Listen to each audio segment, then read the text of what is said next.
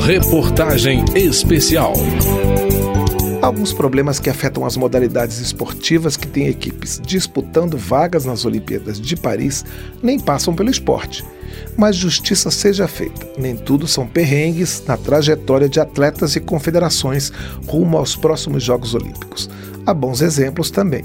Eu sou Cláudio Ferreira e você acompanha a partir de agora o terceiro e último capítulo da reportagem especial sobre a preparação brasileira para a competição mais clássica do esporte mundial.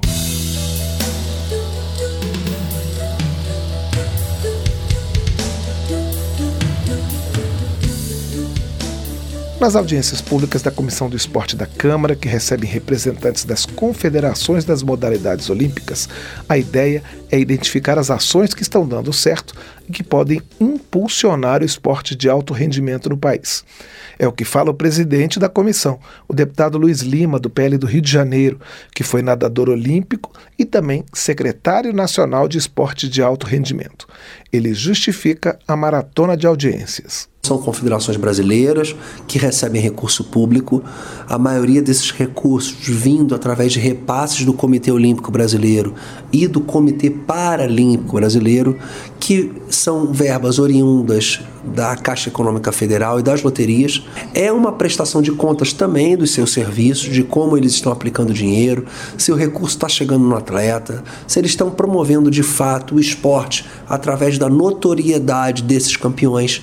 Também a gente aproveita de fazer essa ligação com o próprio Ministério do Esporte, porque a Comissão do Esporte tem que ajudar o Ministério do Esporte a construir a política pública esportiva. O parlamentar lamenta que o país ainda não tem o esporte como pilar da educação, presente de maneira mais efetiva, por exemplo, em todas as universidades brasileiras, mas elogia a organização das confederações. A fiscalização da comissão perante é, a administração de cada confederação e do COB é muito importante a gente fazer para fiscalizar mesmo se a verba está sendo usada e chegando ali na linha de atendimento, que são os atletas, os professores, os técnicos, as pessoas que vivem do esporte.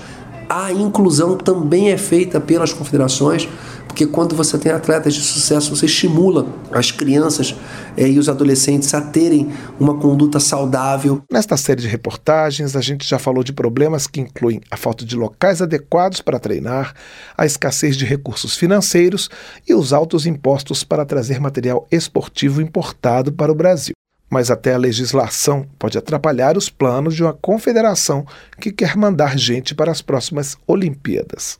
Esse é o argumento da Confederação Brasileira de Tiro Esportivo. O presidente, Jodson Gomes Júnior, trabalha no combate à desinformação, pois afirma que o tiro esportivo não pode ser comparado, nas palavras dele, com qualquer tiro. Ele também apresenta números 24 federações, 2 mil clubes cadastrados e mais de 300 competições. Mas relata problemas para a compra de armas e munições, por conta da revogação de decretos editados durante o governo Bolsonaro. Nossos grandes atletas que foram campeões mundiais, temos aí a quantidade do Emerson Duarte, que agora está precisando e necessita de 400 tiros por dia, chegando alguns dias até 600 tiros por dia dá um total de 70 mil cartuchos por ano. Como é que agora vem um decreto e diz que o cartucho, o atirador só pode dar 600 tiros por ano, né? nem por dia, ele precisa disso para um dia só. Então vejam um absurdo que, claro, né, o decreto não pensou exatamente no atleta. Outro decreto estabelece que menores entre 14 e 18 anos só podem praticar tiro esportivo com autorização da Justiça.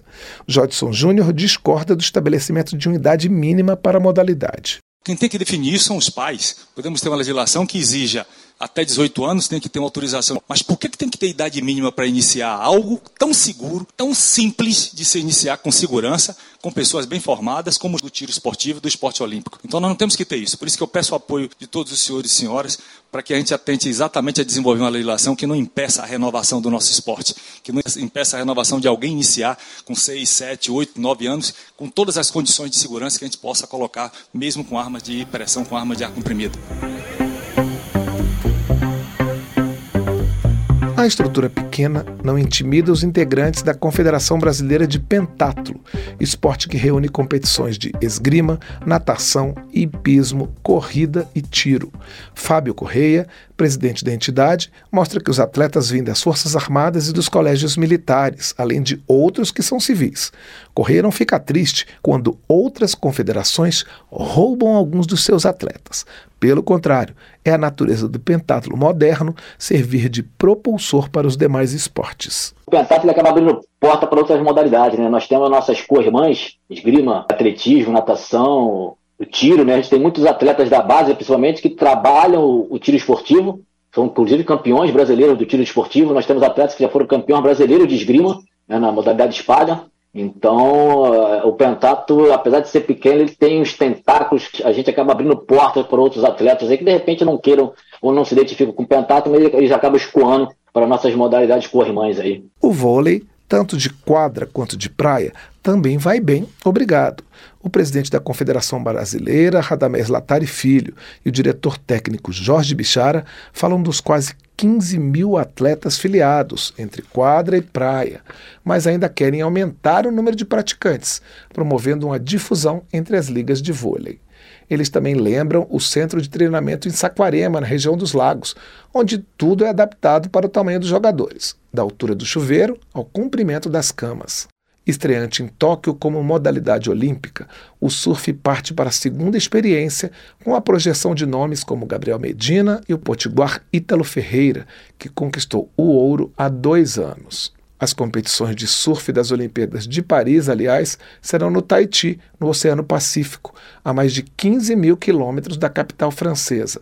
O vice-presidente da Confederação Brasileira de Surf, Paulo Moura, comemora o bom momento. Enxergo que hoje nós estamos construindo a credibilidade da nossa confederação junto aos atletas, não só para os atletas que estão em caminho olímpico ou que estejam querendo atingir o circuito mundial, mas para muitos profissionais da categoria que vivem no Brasil e que estão resgatando hoje a dignidade de ser um profissional do surf. Nós temos hoje um circuito brasileiro muito sólido, que distribui mais de 400 mil reais por etapa de premiação, tornando hoje né, possível viver do surf no Brasil de uma forma digna, sem precisar muitas vezes seguir por um circuito mundial ou outros caminhos. Fabiano Fischer, diretor administrativo e financeiro da Confederação, falou sobre a mudança que o surf teve após a primeira Olimpíada. A gente sempre teve a experiência internacional muito forte no nosso esporte, mas com o ouro olímpico do Ítalo é que a gente percebeu a dimensão que a Olimpíada tem para o esporte. Um exemplo básico é a mídia, em função da chegada do Ítalo no, no Brasil e acompanhar ele até a casa dele na Bahia Formosa, no Rio Grande do Norte. Isso foi uma coisa é, até então inédita para o nosso esporte.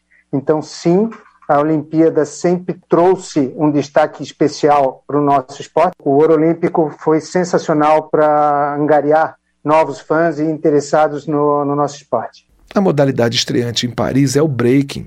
A inclusão foi formalizada em dezembro de 2020. Os dirigentes do Conselho Nacional de Dança Desportiva, do qual o breaking faz parte, contabilizam 300 atletas filiados e sete árbitros atuando em competições internacionais.